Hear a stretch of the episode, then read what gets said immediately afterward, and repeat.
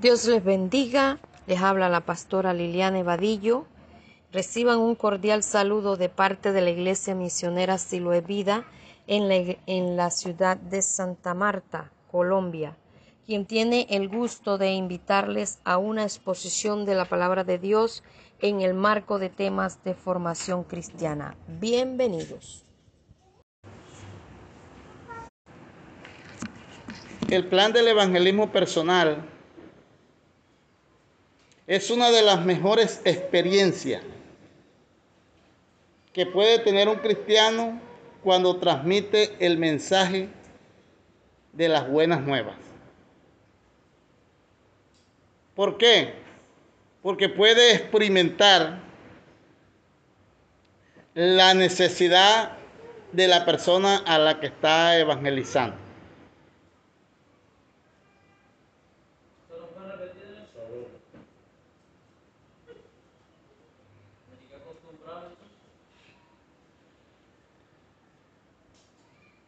En la iglesia existe un don de evangelista y existen los evangelistas.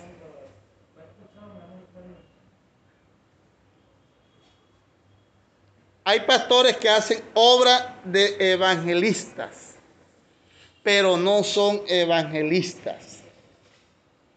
Y hay unos que son evangelistas. ¿Y qué es evangelista? La habilidad que tiene una persona para llevar el mensaje de las buenas nuevas a quienes le escuchan.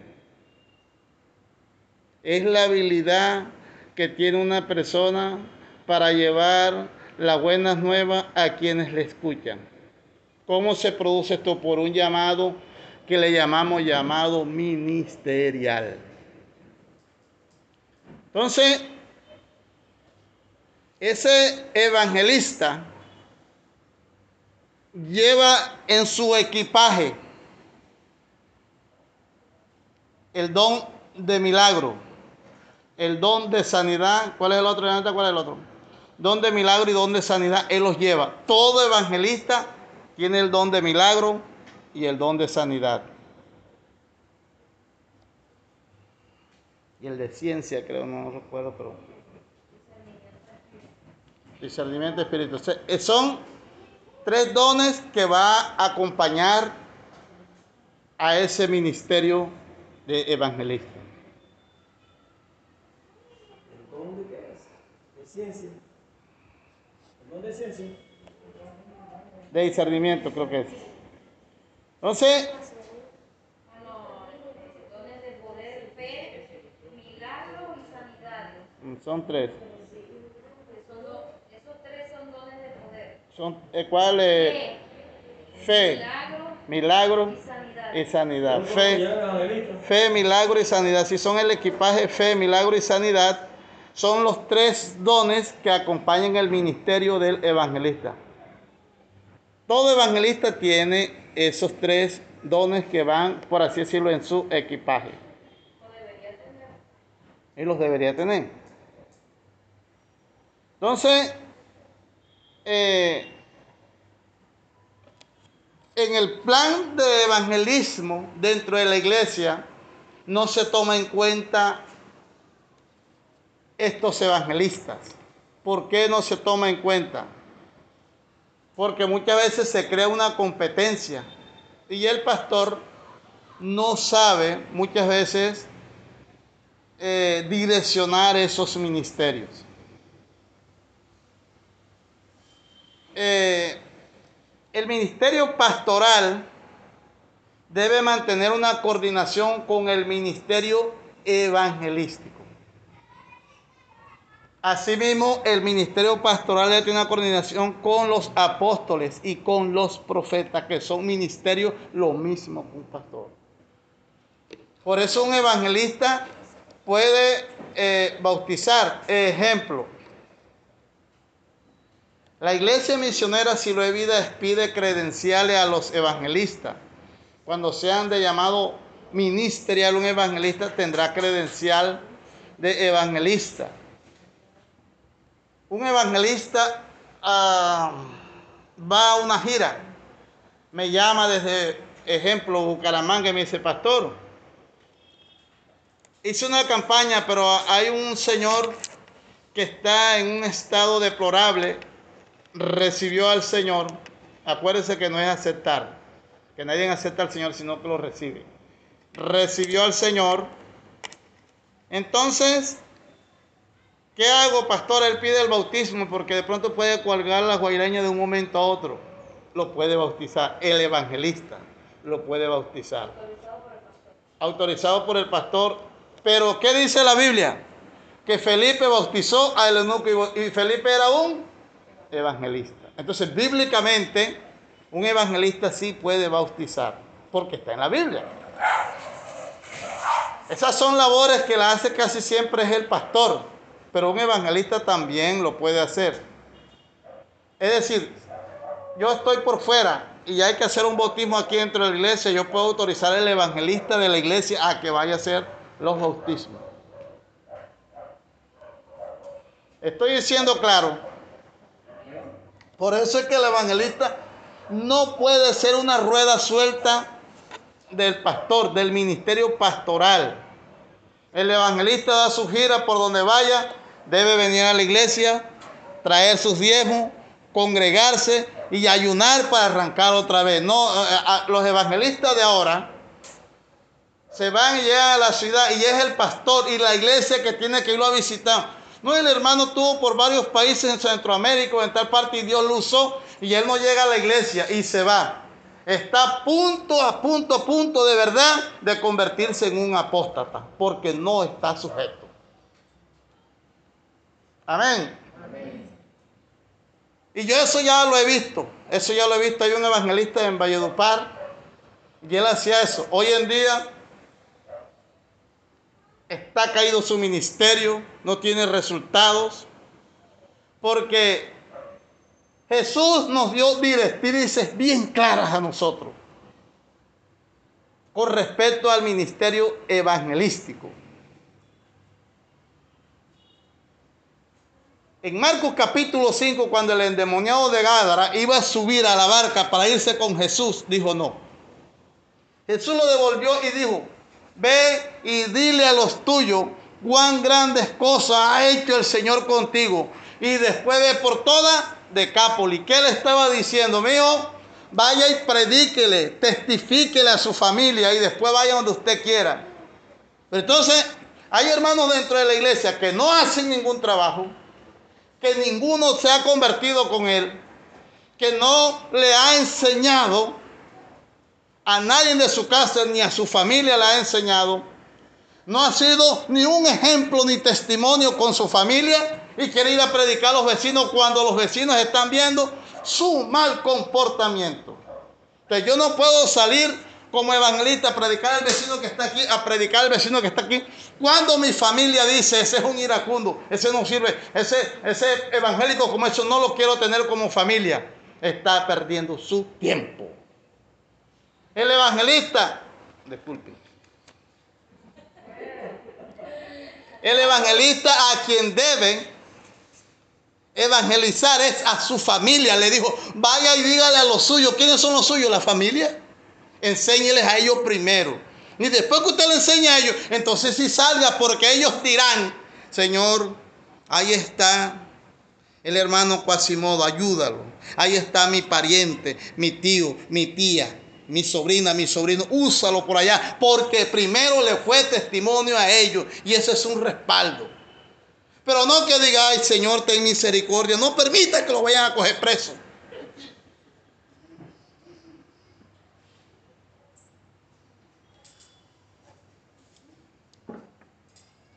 Por eso es que la falta de claridad en la enseñanza es lo que ha confundido a los ministerios.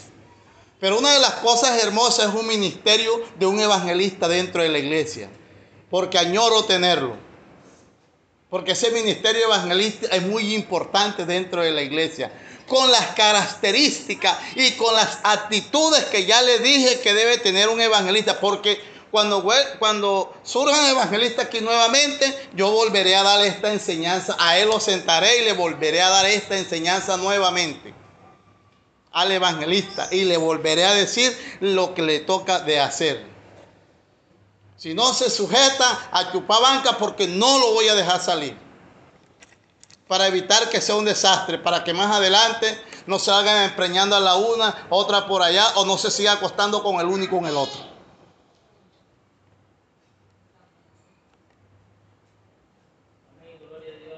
Esas son cosas que han pasado. Yo no sé quién le conté yo que mandaron un evangelista, perdón, un misionero de Colombia al Ecuador. Nunca volvió. Consiguió una mujer y se quedó por allá. Ni le volvimos a ver nada. Nada. No volvimos a, saber más del hermano. Y no se supo más. Ni siquiera el presidente pudo dar razón de él porque él pasó al Ecuador, le dieron para los pasaportes, la cosa y todo lo que necesitaba. Y nadie supo más de él. Allá, después se supo ya con el tiempo que tenía su hogar, que tenía- hasta se descarrió. ¿Por qué? Porque al evangelista hay que enseñarle a que trabaje dentro de la iglesia. Eh, Por eso, por eso fue que Jesús le dijo así. Y cuando el apóstol Pablo fue a predicar, ¿a quiénes fue primero? A los de su gente y le enseñó, yo estoy haciendo esto, esto, esto y esto y esto. Amén. Entonces los evangelistas quieren, dicen, no, yo, yo soy evangelista y a veces es auspiciado por el pastor con el acolitamiento del pastor. Entonces ya salen, lo llaman por allá, lo llaman por allá, lo llaman por allá. Y ya no quieren ni venir a la iglesia. Ya no quieren ni estar en los cultos. Llega tarde. Y llega con una elegancia que quiere pisar. Ahí quiere pasar de largo a la ventana, no quiere pisar el suelo. Quiere vivir en el aire. Ese hay que hacerlo aterrizar. Y que caiga de bruces. Y nosotros estamos para eso para corregir. Y esto no es malo. Ni es que ustedes ahorita estén pensando de mí hoy es como drástico. No es drástico, es lo que dice la Biblia.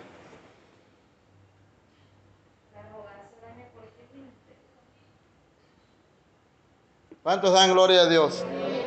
A nosotros conocemos eso. Nosotros conocemos eso. El evangelista neto es una persona aplomada, una persona que reconoce la autoridad donde vaya. Ese es un evangelista. Evangelista que no reconozca autoridades y que ande él mismo promocionándose y haciendo una cosa y otra. Este es peligro. A mí me decía un evangelista que andaba por ahí por la avenida del río, pastor, ¿cuándo me va a invitar a su iglesia para que vea usted cómo le hago que se le reúnan 100 personas? Y le digo, para que al día siguiente no quede nada.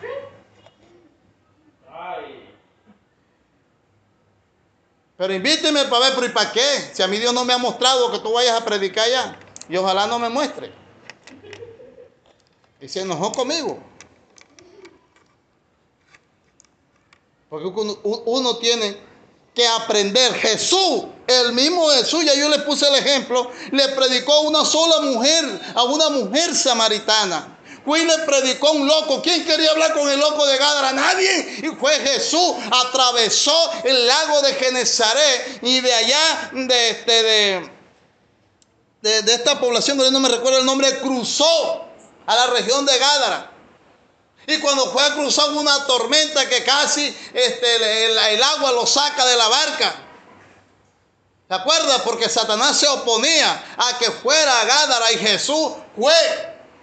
Y le predicó a uno solo, pero ese solo se ganó a toda la región de Gádara y se ganó 10 naciones más porque Decápolis significa 10, Deca 10 y Polis significa naciones. Se ganó a 10 naciones que no eran judíos porque eh, es- esa región de Gádara no era jurisdicción judía, era gente gentil.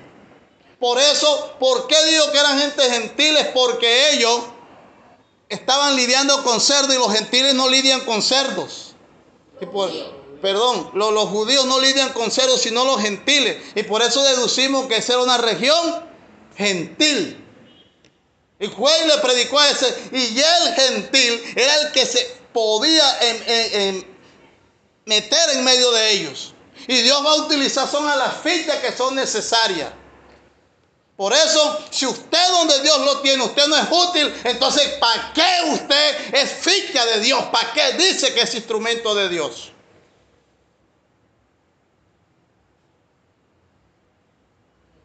Se lo he dicho a las personas, por eso se lo dije una vez a Esteban.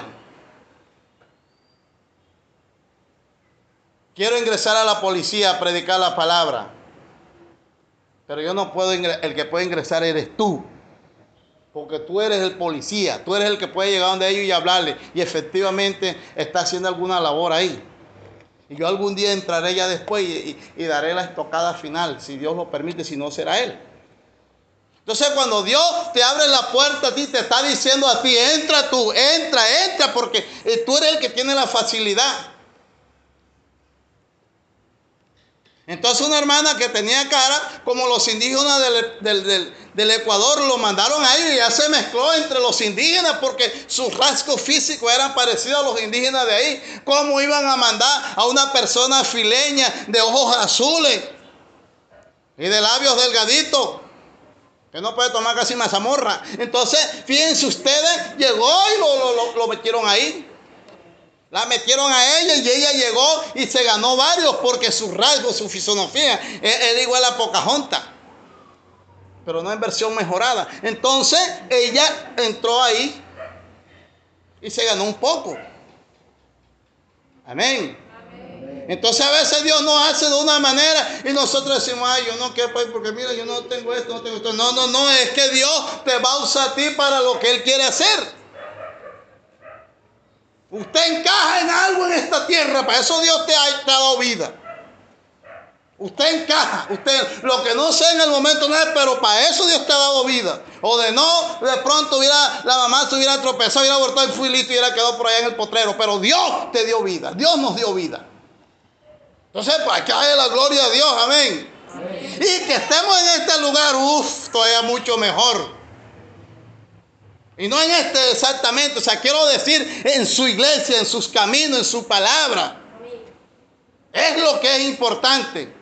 Y lo que es aún más agradable, que a uno en la vejez Dios lo soporte y lo trae uno de terco, y no por tirarle sátira al hermano, pero, pero Dios no lo trae uno y en la vejez lo soporta y lo trae uno cogido y lo alimenta y le da y lo pone y lo, levanta en estima. E, eso es algo hermoso. Después de uno está zapaleando más que mulo viejo, disculpe hermano que no es con usted. Entonces, después uno llega al Señor y el Señor llega y le acepta a uno y lo soba a uno. Y le pone la jáquima, le pone el freno y pa, y lo amansa a uno y después ve, camina y saca ese paso como, como caballo fino. Amén.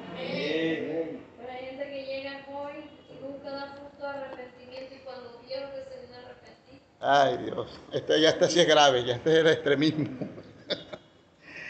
Entonces Jesús, en el evangelismo personal, mire lo que hizo. A las 12 del día llegó a evangelizar la mujer samaritana. Juan capítulo 4. Usted sabe, tremendo sol en el pozo de Jacob. Y ese pozo cogían agua, era en la mañana y en las tardes, porque tremendo sol en el desierto. Y, eso no era un pozo de, de, 2, 3 metros, eso eran 8 o 10 metros allá, que eso no se veía el pote donde se sacaba el agua. Porque era una profundidad en el desierto y el agua estaba lejos. Por eso los pozos eran tan valiosos, tan valioso era que cuando venían a hacer los ataques de incursión el enemigo, una de las cosas que hacía era sellar los pozos para que eso quedara sin vida. La gente tenía que emigrar de ahí porque no era fácil hacer un pozo, porque un, pozo requería de tiempo, requería de inversión. Y la mujer samaritana llegó a las 12 porque a esa hora era que le era permitido a ella sacar el agua, porque si iba en la mañana o iba en la tarde, nadie la dejaba sacar porque era una mujer inmunda. Y Jesús llegó a quién? A la mujer samaritana. Y la mujer samaritana dijo, ¿cómo? Si tú eres judío y samaritano y judío no se gustan. Ella le sorprendió que alguien se acercara a ella por lo menos y le dijera. Y lo más sorprendente fue el discernimiento con el que le habló y le dijo, sí, cinco has marido tenido, el que tiene uno es, porque yo sé quién eres tú. Y entonces esta mujer se sorprendió. El evangelista debe tener el discernimiento cuando enseña. Debe tener conocimiento de causa quien le está diciendo las cosas. Amén. ¿Y cuál fue el resultado? Esta mujer fue y llegó y le, predicó a los de Sicar y le dijo, mira, he encontrado aquel que me dijo, ¿quién soy yo? Y cuando Jesús llegó, le dijeron, ya no creemos por tus palabras porque ahora estamos viendo enfrente de nosotros al Mesías, al profeta de Dios. Dios usó a una prostituta para que llevara el mensaje evangelístico a Sicar. Una evangelista fue a Sicar a predicar, que era una mujer prostituta. Esa mujer a partir de ese instante tuvo una conversión y reconoció a Jesús, al Señor, como su Salvador. Amén. Ese es el evangelismo personal, poder impactar a una persona y llevarla hasta los pies de Cristo y que siga predicando la palabra.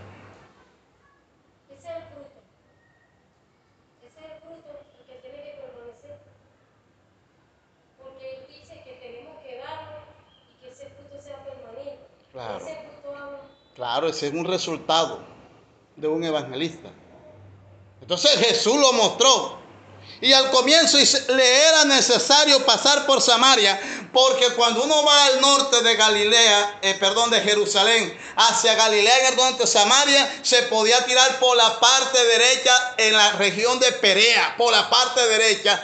Y porque por el frente a la izquierda no se podía tirar porque era camino de samaritano y por ahí no pasaban judíos, eso estaba prohibido. Y Jesús dijo, le es necesario pasar por Samaria, es decir, pasó por en medio de ellos para llevar el mensaje a aquellas personas que una vez, años antes, ya ustedes conocen un poco la historia, eran judíos, pero ahora habían apartado al Señor.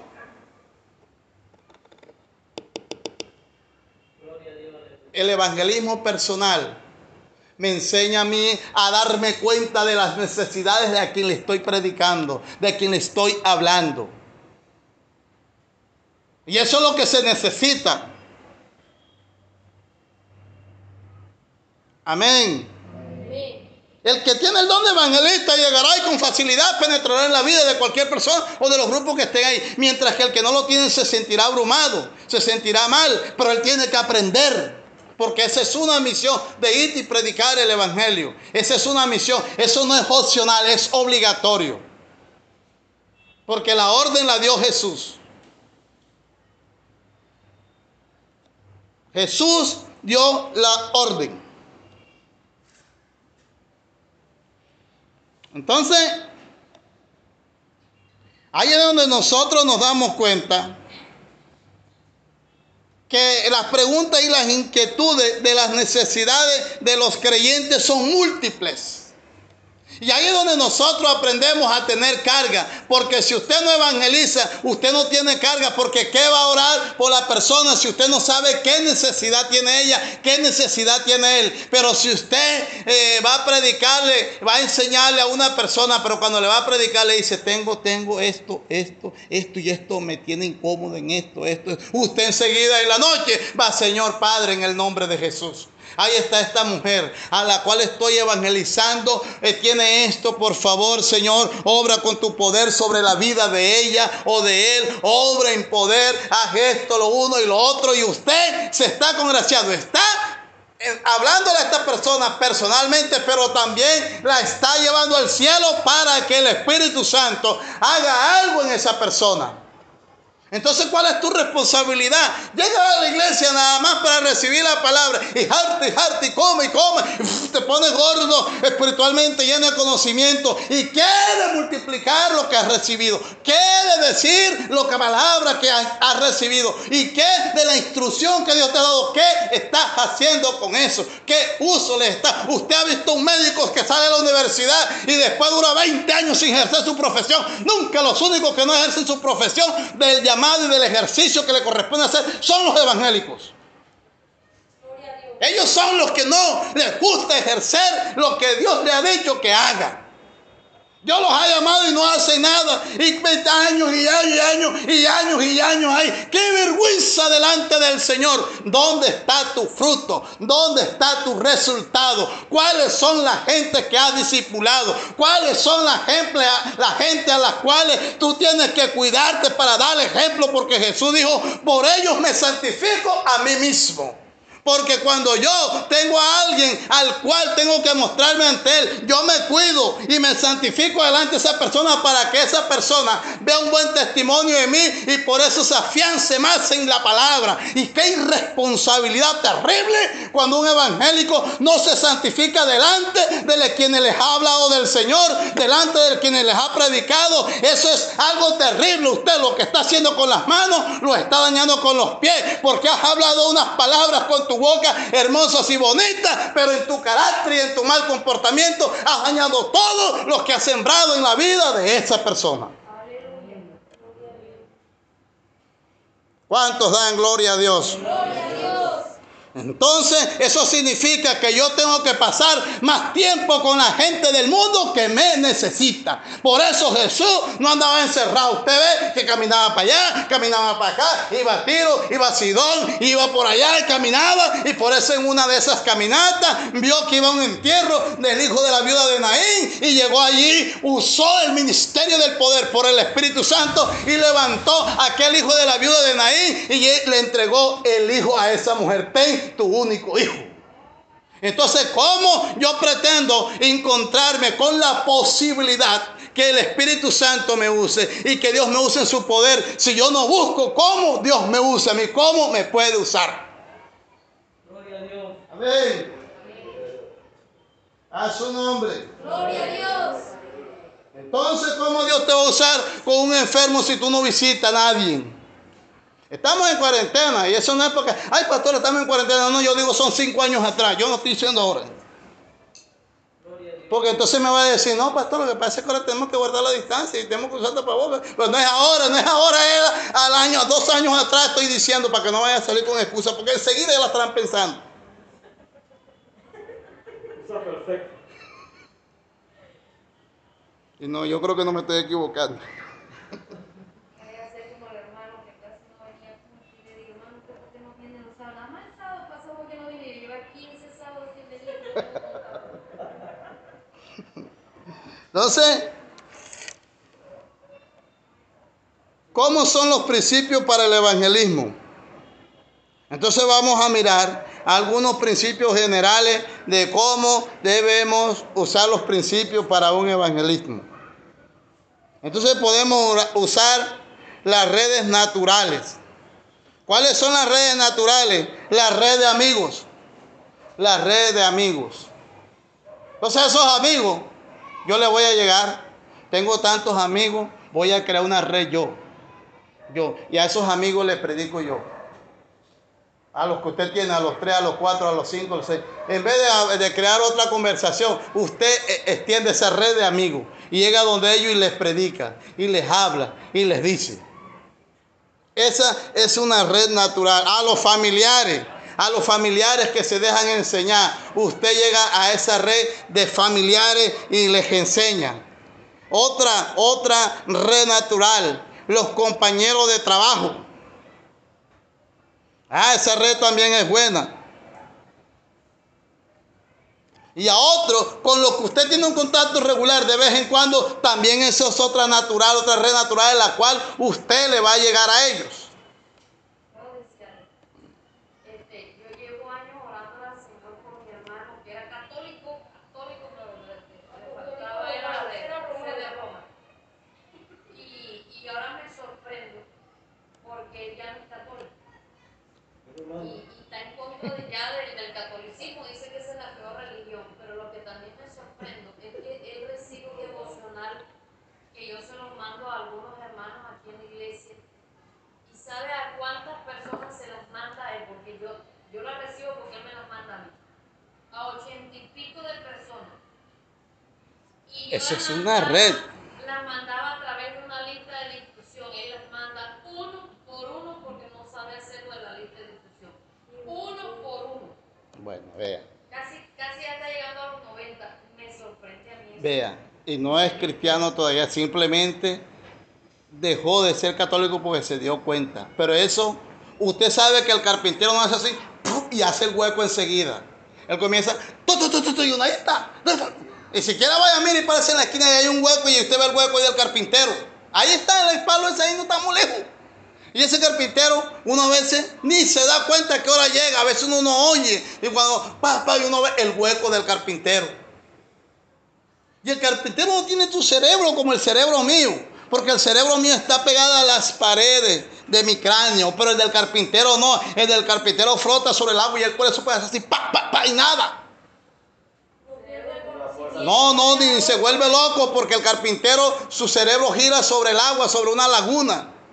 Así que no, le pega a las paredes ni nada. Dios es Dios que sabe hacer las cosas bien hechas. Pero entonces el carpintero ah, tiene un- una buena cualidad, pero nosotros tenemos más, muchas cualidades sobresalientes que el carpintero y no utilizamos siquiera una que hace el carpintero.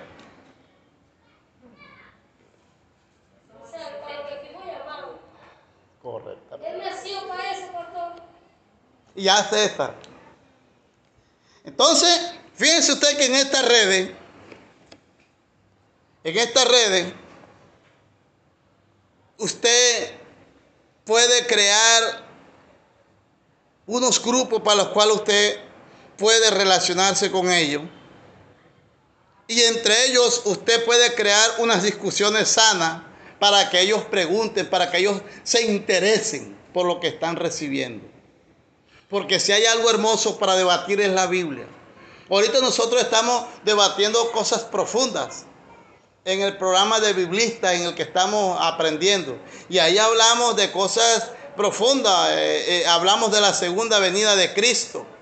Hablamos de, de parucia. Ah, eh, Estamos hablando ahorita de, de cómo es el orden, el orden de los amilenia- amileniaristas, de los postmileniaristas y de los medios mileniaristas. Estamos hablando de ello y la postura más exacta y que se ajusta más a la palabra, lo hemos dicho, es la premilenarista. Y esa premileniarista significa que la iglesia va a ser levantada antes de los siete años y que los siete años tiene que ver con la última semana de Daniel, que son siete años, y al finalizar entraremos en el nuevo milenio. Y se, se debatían cosas en la parte sexual. En el milenio, digo, porque el nuevo milenio es un barrio que hay en Valledupar y siempre se me graba. Entonces, eh, eh, ya en la recta final de los siete años, comenzará y entraremos en el nuevo milenio y entrarán dos grupos en el milenio. Entrarán dos grupos de personas al milenio. Los que están, los que fuimos con el Señor y volvimos, que tenemos un cuerpo glorificado de poder, que regiremos con vara de hierro, dirigido por el Señor a las naciones que queden en vida en esta tierra. Y ellos sí se multiplicarán, pero tú y yo no, pero sí comeremos.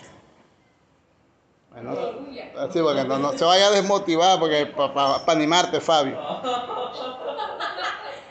Lo que no sé es si hay hamburguesas, porque vamos a comer cosas de la tierra y la, y la tierra no produce hamburguesas. No sé si tenga que ser hamburguesas de yuca. Pero vamos a comer batata. Pero sin salchicha. les voy a decir algo. Les tengo una buena noticia.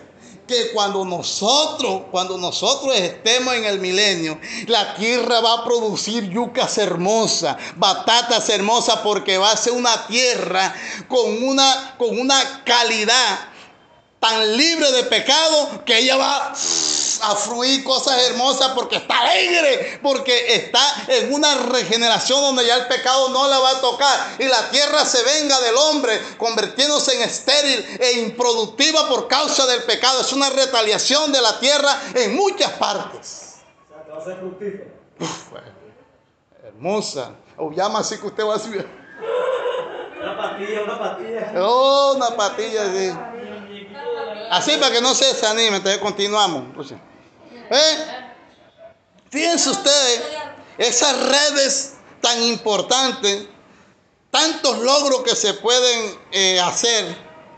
Y, y esa es eh, eh, tu palabra, la enseñanza tuya viajará como la electricidad y seguirá ese rumbo hasta donde tenga que llegar. Mira, hay una aplicación de México es que es podcast de Estados Unidos y a nosotros nos han escuchado por muchas partes del mundo porque nosotros, mi esposa sube eso ahí en podcast y ya eso nos han escuchado por muchos países. Y ya que nosotros tenemos que utilizar las redes, porque para eso Dios las ha puesto. Daniel dijo que al final de los tiempos la ciencia aumentaría y le estaba diciendo a los evangélicos que estuviéramos pendientes, es decir, sepa darle un buen uso. La me- los mensajes que están en YouTube también lo oyen en varios países. Y ahí fue donde conocimos a un varón en Chile. Y nosotros, para la gloria del Señor, hemos incursionado, hemos aprovechado estos medios. Amén. Mateo 9.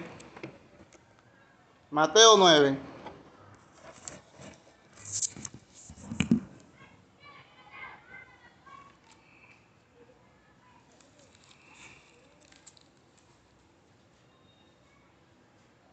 Nueve, nueve.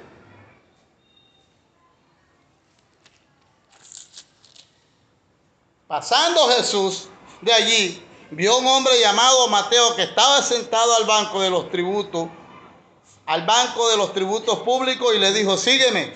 Y se levantó y le siguió. Y aconteció que estando él sentado a la mesa de la casa, he aquí que muchos publicanos y pecadores que habían venido se sentaron juntamente a la mesa con Jesús y sus discípulos. Y cuando vieron esto, los fariseos dijeron a los discípulos, ¿por qué come vuestro maestro con los publicanos y con los pecadores?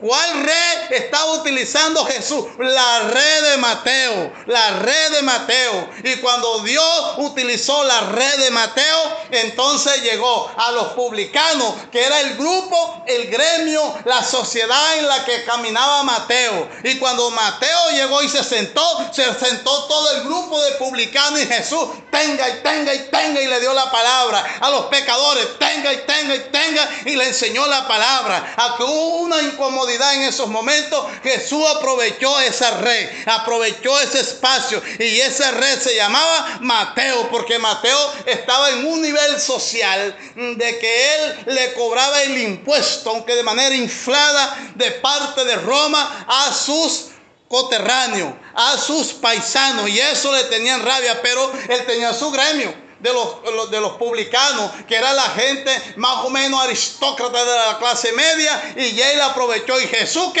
qué, qué aprovechó Jesús? Que Mateo le sentó toda esa gente al frente y ahí comenzó a decirle, porque de tal manera amó Dios al mundo, que ha dado su hijo de ingénito, y aquí está su hijo para decirle que todo el que cree en mí, aunque esté muerto, vivirá. Yo soy el pan de vida que ha descendido del cielo, y el que cree en mí no verá la muerte, y el que cree en mí verá la vida. Eso aprovechó Jesús. ¿Y quién era? Mateo. Bien, dejamos hasta ahí. Bueno, ese Mateo era un hombre influyente también. Sí, Señor.